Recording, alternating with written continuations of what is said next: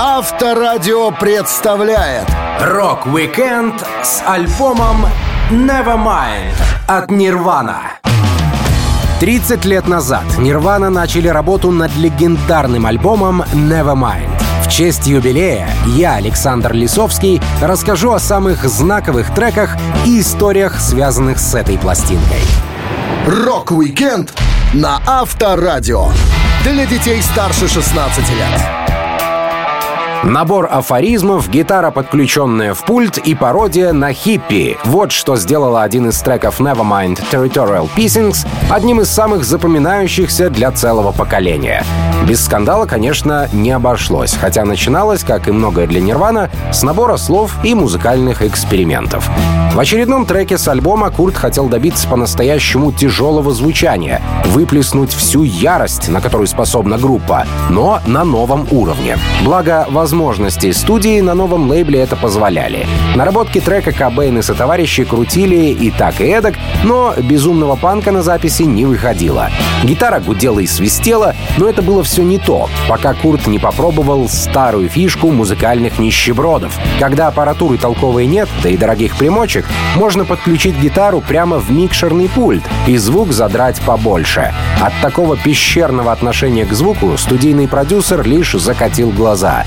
Но как только Кобейн заиграл и благодаря старому методу получения искаженной гитары выдал невероятную мощь, босс с интересом прислушался. Так определились с форматом песни. Ну и пусть выбивается из гранж-стилистики группы. Качает же. Но для настоящего безумия песни чего-то все же не хватало. Кобейн то и дело бросал отдельные фразы для вступления, парни пытались вставить то соло, то барабанную сбивку в начало, как вдруг басист Крист Новоселич запел первое, что пришло ему в голову. Один из хиппи-гимнов 60-х со словами «Давайте, люди, сейчас улыбнитесь своим братьям, собирайтесь вместе, попробуйте любить друг друга прямо сейчас». Такое начало было настолько неожиданным прологом к безбашенной песне, что музыканты решили так все и оставить. Я, конечно, фальшивил и хрен попадал, но этот мой полувменяемый спич был не без посыла. Я хотел, чтобы все хиппи, что услышат эту песню, задумались, а что стало с их идеалами 30 лет спустя, признавался потом Новоселич. Хиппи, конечно, были недовольны, тем более, что Кобейн на этом издевательстве не остановился, а еще и добавил в текст пару своих любимых высказываний о феминизме, чтобы зацепить за живое и других слушателей. Ну, типа, никогда не встречал мудрого мужчину, если так, то это женщина. В результате Territorial Pissings стала одной из самых бескомпромиссных песен группы. Музыканты не хотели идти по пути коммерции и следовать правилам шоу-бизнеса, поэтому, когда их начали активно приглашать на ТВ-шоу, вместо раскрученных хитов, что просили телебоссы, играли именно этот бунтарский трек. Один раз на супер рейтинговом шоу Saturday Night Live продюсеры были в такой ярости, что Нирвана пошли в отместку еще дальше. Музыканты разбили их оборудование в студии и начали целоваться между собой с языком на финальных титрах. Рок-викенд с альбомом Nevermind от Нирвана на Авторадио. Легендарная обложка Nevermind, вошедшая в число лучших в рок-истории, появилась благодаря странному увлечению Курта Кобейна физиологическими процессами. Его интересовало многое, от венерических заболеваний до беременности и родов. И музыканту так были интересны нюансы, что он не только собирал вырезки из книг, но и частенько просматривал документальные фильмы о человеческой анатомии. Ярче всего это хобби проявится в названии последней пластинки Нирвана «In Utero» — «В утробе» и на обложке обложки Nevermind соответственно. Как-то Курт в очередной раз решил посмотреть документалку, и под руку ему попался фильм о том, как проходят роды в воде. Ударник группы Дэйв Гролл неохотно составил ему компанию, и тут во время просмотра Курт внезапно заявил, мол, офигенно! Хочу, чтобы что-то подобное было на обложке альбома. Гролл, конечно, был в шоке и слабо себе представлял, как это может выглядеть, но Кобейна уже было не остановить. Как ни странно, лейбл подобная идея заинтересовала, и менеджер менеджеры стали искать подходящий кадр. Фото новорожденных под водой довольно быстро нашлись, вот только авторы требовали космических денег за авторские права — семь с половиной тысяч долларов. Да за эти деньги Нирвана смогли бы записать 12 дебютных альбомов, воскликнули боссы и решили справляться своими силами. Отправили фотографа в детский бассейн. В результате у группы даже был выбор, причем на лучших снимках были плавающие и девочки, и мальчики. Окончательный выбор сделал, конечно, Курт. Из всех кадров ему больше всего понравился ныряющий трехмесячный мальчик, рядом с которым дизайнер потом во время доработки снимка разместил доллары на крючке. Так Кобейн хотел показать, что всех вокруг с рождения зомбируют потребительством. Такой антикоммерческий посыл не смутил лейбл, а вот насчет пениса новорожденного боссы призадумались. А не посыпятся ли на вас обвинения в том, что мы тут все извращенцы и размещаем на обложке голых детей? А мало ли кавер кого-то оскорбит. Но Курт сразу дал понять, что единственный компромисс, на который он готов, это наклейка, закрывающая пенис, никакой ретуши и нарисованных подгузников. «Пусть идут подальше», — говорил он. «Если вас оскорбляет этот снимок, или вы считаете его неприличным, то вы, скорее всего, латентный педофил. Что интересно, с обратной стороны обложки провокаций было не меньше, но вопросов она у боссов не вызвала. Хотя именно там Курт поместил любимую резиновую обезьянку на фоне коллажа собственного производства. В нем Кобейн собрал снимки сырой говядины, картины с описанием ада и фотографии больных влагалищ из коллекции медицинских фото, которые собирал вокалист Нирвана. Кроме того, как утверждал фронтмен группы, там можно было разглядеть и фотографию группы Kiss, которую он очень уважал. Спустя 20 лет после релиза кавер Nevermind войдет в список 10 самых знаковых обложек альбомов. Рок-викенд с альбомом Nevermind от Nirvana на Авторадио. Один из самых узнаваемых хитов Нирвана «Smells Like Teen Spirit» появился благодаря хулиганству и феминизму. Как-то в один из летних вечеров, разогретая бутылкой виски Курт Кобейн вместе со своей подругой Ханной вышли в город прогуляться под разговоры об анархии и феминизме. И тут на глаза им попался центр подростковой беременности, в котором девочек убеждали в том, что если они сделают аборт, то попадут в ад. Пьяные и разгоряченные беседой Курт и Ханна решили высказать свое мнение о деятельности центра. Тут же, на стенах. Поэтому огромными буквами на здании написали «Клиника фальшивых абортов». Всем. А чуть поразмыслив, Кобейн добавил еще от себя лично красными буквами огромного размера «Бог гей». После того, как миссия была выполнена, парочка продолжила бухать и под утро оказалась в квартире Курта. Когда на утро вокалист Нирвана проснулся, подруги рядом уже не было, зато ее послание «Smells like Teen Spirit» красовалось на его стене. Музыкант ничего не понял и подумал поначалу, что фраза скорее касается их ночной выходки. Ну, типа от Курта несет подросткам. Все прояснилось лишь спустя пару месяцев, когда возбужденный музыкант позвонил подруге и начал что-то тараторить в трубку. «Эй, ты помнишь ту ночь? Ты у меня на стене написала что-то. Так вот, меня только что осенило. Это будет крутая песня». Только тогда Ханна объяснила, что она имела в виду. Оказалось, что надпись вовсе не о бунтарском духе, а о запахе женского дезодоранта, которым пропиталось все в коморке музыканта. В то время он был очень популярен, и именно его использовала девушка Курта, что с сарказмом решила отметить подруга Кобейна на его стене. Но причина появления фразы уже не имела значения. Курт создал свой шедевр. Когда он прислал демо песни будущему продюсеру альбома Бутчу Вигу, тот сразу понял, что слышит нечто особенное. Там была такая скрипучая гитара, что я почти ничего не мог разобрать. Во всей этой каше я еле уловил его «Hello, hello» и мелодию. Но хотя запись на магнитофоны была ужасной, я почувствовал, что одним из первых услышал настоящий хит. В отличие от главной темы и текста, музыка «Smells Like Teen Spirit» появилась не случайно. Над ней Кобейн долго работал, выверяя каждый ход и аккорд. Он специально сел сочинять идеальную поп-песню. Причем вдохновлялся он любимой группой Pixies. Больше всего в их хитах Курту нравилось чередование мягкого и тихого куплета с детским и громким припевом. Эту схему он и взял на вооружение. Когда группа услышала то, что он сочинил, музыканты поначалу крутили носом. «Чувак, это ж слишком пиксис!» намекая, что подражательство слишком очевидно. «Да слушатели нас прибьют за это!» И вообще, это какая-то дичь. Больше всех сопротивлялся басист Крис Новоселич. Лишь после того, как Курт заставил его играть по кругу главный риф полтора часа, он въехал в фишку песни и согласился, что в ней все-таки что-то есть. Но когда песню записали, стало понятно, что у Нирвана появилось свое, новое и ни на кого не похожее звучание. Боссы нового лейбла группы были в таком восторге, что решили сделать трек первым синглом с нового альбома. И не прогадали. Песня настолько зашла слушателям, что помогла диску в короткие сроки добраться до первых мест. Позже ее включат и в список величайших песен всех времен в истории рока. Рок-викенд с альбомом Nevermind от Нирвана на Авторадио. Один из самых известных синглов с альбома Nevermind, «Полли», прославился благодаря минимализму и насилию и стал одним из самых необычных хитов в рок-чартах.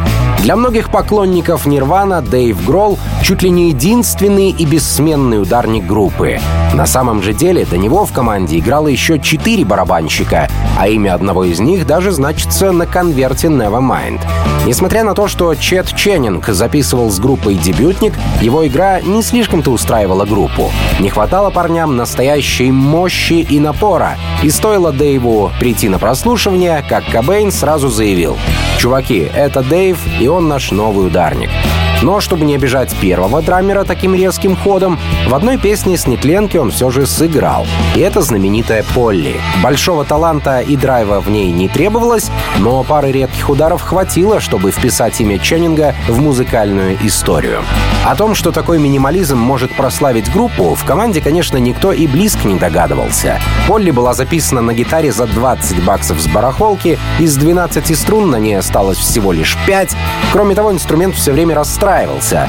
Она была непредсказуема, струны все время съезжали, и мне пришлось использовать скотч, чтобы колки держались в нужном положении, вспоминал потом Кобейн.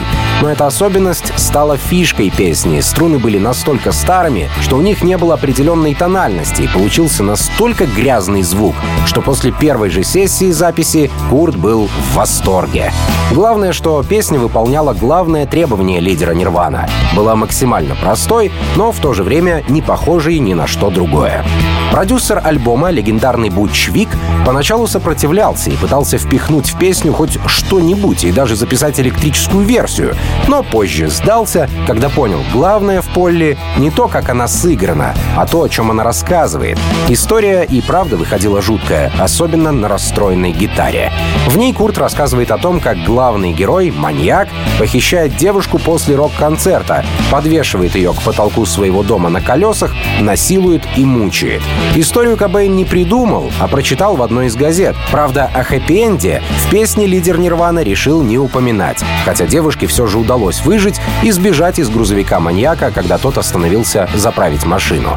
Сочетание жуткой исповеди маньяка и хриплой гитары с парой тарелок настолько поразило и поклонников, и коллег-музыкантов, что позже трек войдет в двадцатку величайших песен Нирвана, отобранных звездами металл-сцены.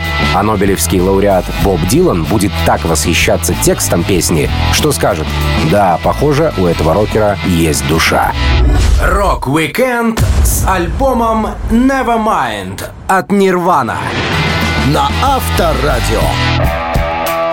Чудо от Nevermind, несмотря на все старания и перфекционизм группы во время его записи, никто в принципе не ожидал, даже выпускающий лейбл. Учитывая, что дебютник Нирвана не дотянул и до 50 тысяч копий, на большие продажи продюсеры не рассчитывали. Первоначальные прогнозы даже воротилы шоу-бизнеса принимали скептически. Хорошо, если удастся продать хотя бы 250 тысяч дисков. Это в идеале, но, конечно, сомнительно. Просто иначе Нирвана бы ничего не светила дальше на лейбле и заниматься такой крупной компании подобными мелкими рокерами было бы незачем.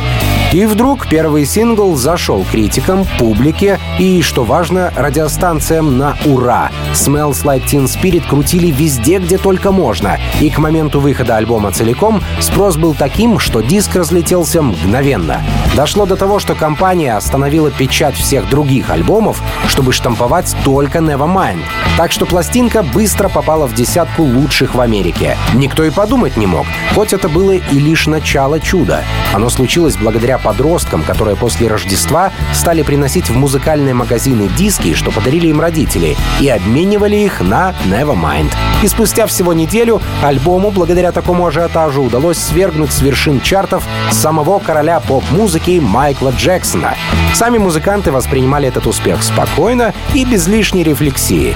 Ну, продается, ну, в чартах, ну, хорошо. Мы даже не задумывались о том, что происходит что-то необыкновенное, и группа ворвалась в первый рок-эшелон. Мы попотели над этой пластинкой и сделали все, что могли. А уж то, что она стала такой успешной, нас не особенно волновало, вспоминал потом Крис Новоселич. На группу обратили внимание не только слушатели, но и титулованные коллеги. Металлика даже прислала в честь успеха поздравительный факс для Нирвана со следующим текстом. Мы оценили Нирвана. Nevermind — лучший альбом этого года. Вот бы сыграть вместе с вами. Постскриптум. Ларс вас ненавидит. Вместе сыграть команду позвали и Guns N' Roses, которые в тот момент готовились к стадионному туру. Но Кобейн послал всех куда подальше, заявив, что они действительно бездарные люди, и они пишут дерьмовую музыку. Но без праздничной вечеринки в честь выхода многострадального диска все же не обошлось. Команда, которая держалась подальше от пафоса, отправилась отмечать релиз в один из любимых баров и тупо напилась всем составом. В какой-то момент парни разошлись так, что начали бросаться едой, естественно, попадая на стены и в других посетителей.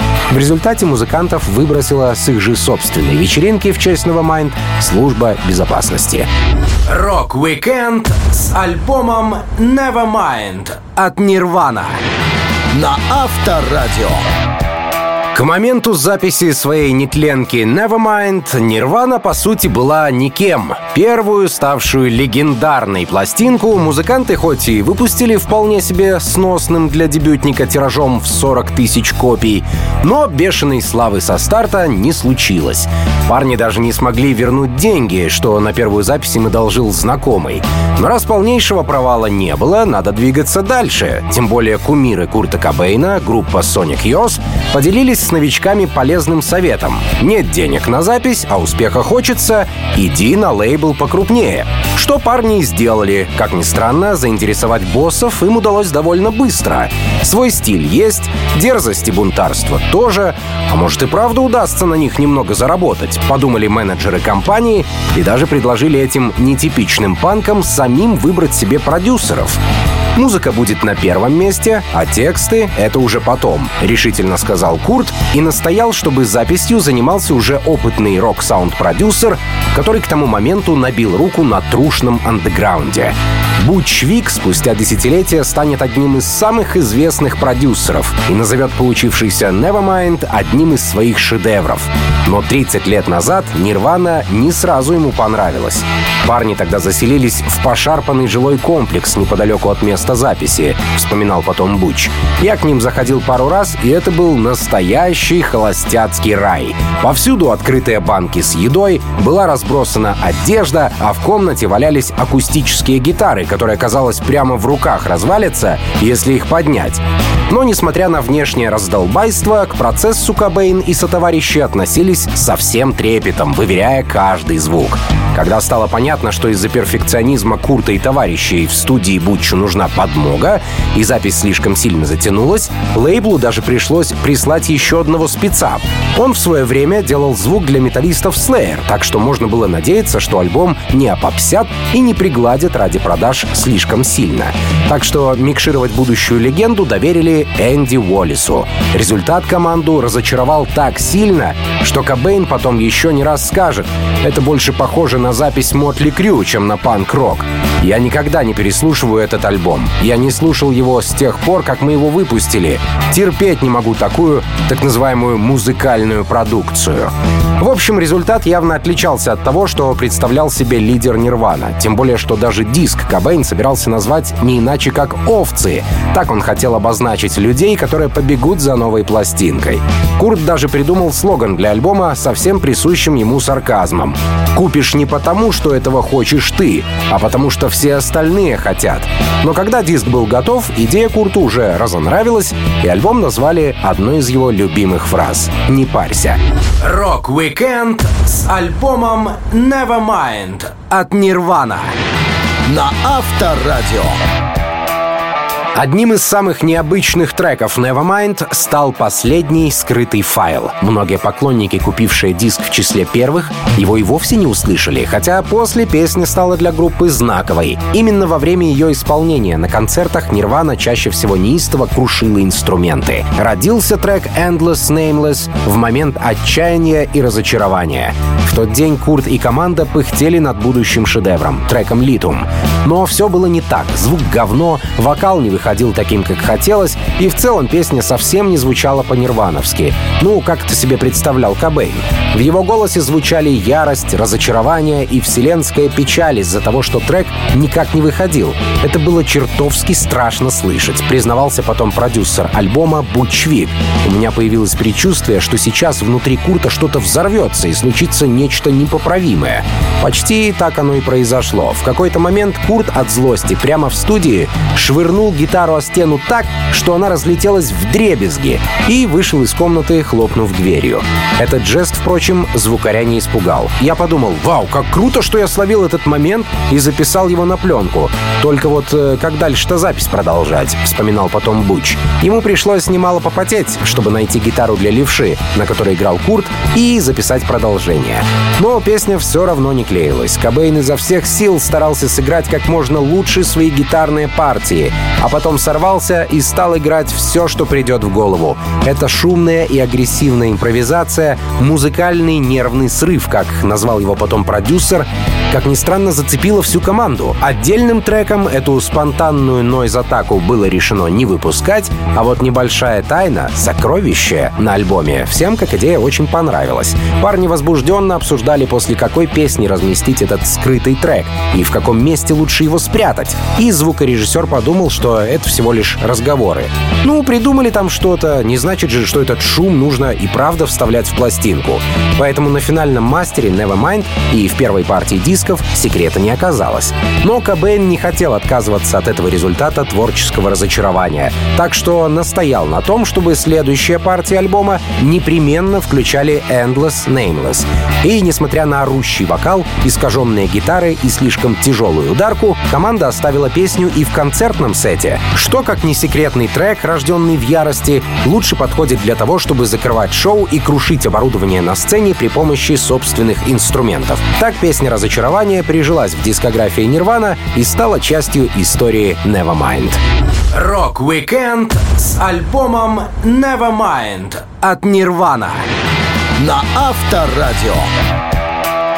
Один из треков Nevermind, песню Drain You, Дэйв Гролл даже окрестил богемской рапсодией Нирвана, потому что для главного звукаря альбома, Бутча Вига, именно этот трек стал собственным шедевром гитарных наложений и самой кропотливой работой с саундом группы.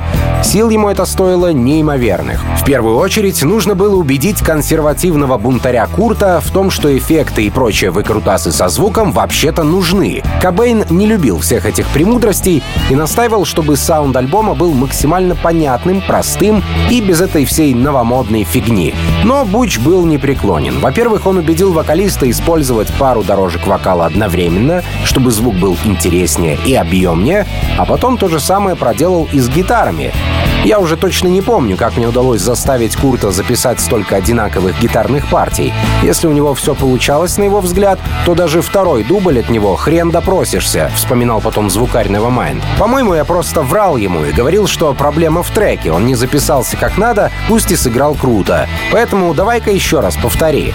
В результате для по-настоящему тяжелого звука в песне Буч использовал 11 гитарных дорожек, и результат оправдал все его манипуляции и ожидания. Он, как дирижер, руководил почти оркестровым звучанием гитар. На одной дорожке использовал одни усилители, на другой менял настройки, на десятой увеличивал громкость и так далее.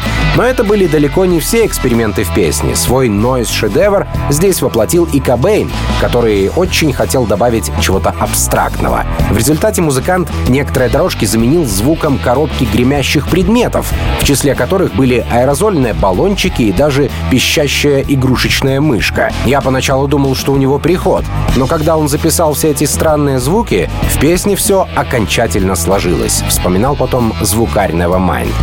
Позже именно Drain You станет для Курта одной из самых любимых, той, что никогда не надоедала. Правда, играть ее часто на концертах музыканту не пришлось, особенно после того, как он женился на Кортни Лав. А все потому, что трек был посвящен яркой интрижке вокалиста, в то время феминисткой и вокалисткой Тоби Вейл. Именно ей музыкант и спел по-своему романтично. «Жевать для тебя мясо и возвращать назад в жарком поцелуе». Ну и далее по тексту. Когда пара распалась, Курт так и написал в одном из прощальных писем Тоби. «Я посвятил тебе всего пару песен, но даже их я играю лишь когда на концерте нет моей жены». Рок-викенд с альбомом Nevermind от Нирвана. На Авторадио. Один из золотых хитов Нирвана с Nevermind чуть ли не довел группу до суда из-за плагиата. Курт Кобейн чувствовал, что этим может закончиться, поэтому настаивал, чтобы вторым синглом в поддержку альбома вышла давняя песня команды In Bloom, а не Come As You Are. Но именно этот трек лучше всего подходил для отдельного релиза. Во-первых, продюсер его лучше знал, а во-вторых, трек, выбранный группой, был не слишком приятным для фанатов и даже их оскорблял. Зачем делать ставку на песню, в которой Кобейн издевается над теми, кто раньше слушал попсу, а после того, как услышал Нирвана, переобулся и типа стал панк-рокером? В As You Are посыл был куда лучше. Мол, хватит судить о других и ждать, что кто-то будет соответствовать твоим представлениям. Это же куда лучше будет продаваться, подумали на лейбле и сделали ставку на As You Are. Запись прошла отлично. Кобейн записал соло с двух попыток, а вокал так и вовсе все три дубля получился как надо, так что даже было из чего выбирать. Но что-то все же было не так. Как только трек вышел, худшие опасения Курта оправдались. Плагиат был раскрыт. Оказалось, что риф он заимствовал из сингла команды Killing Joke, что вышел за пять лет до этого.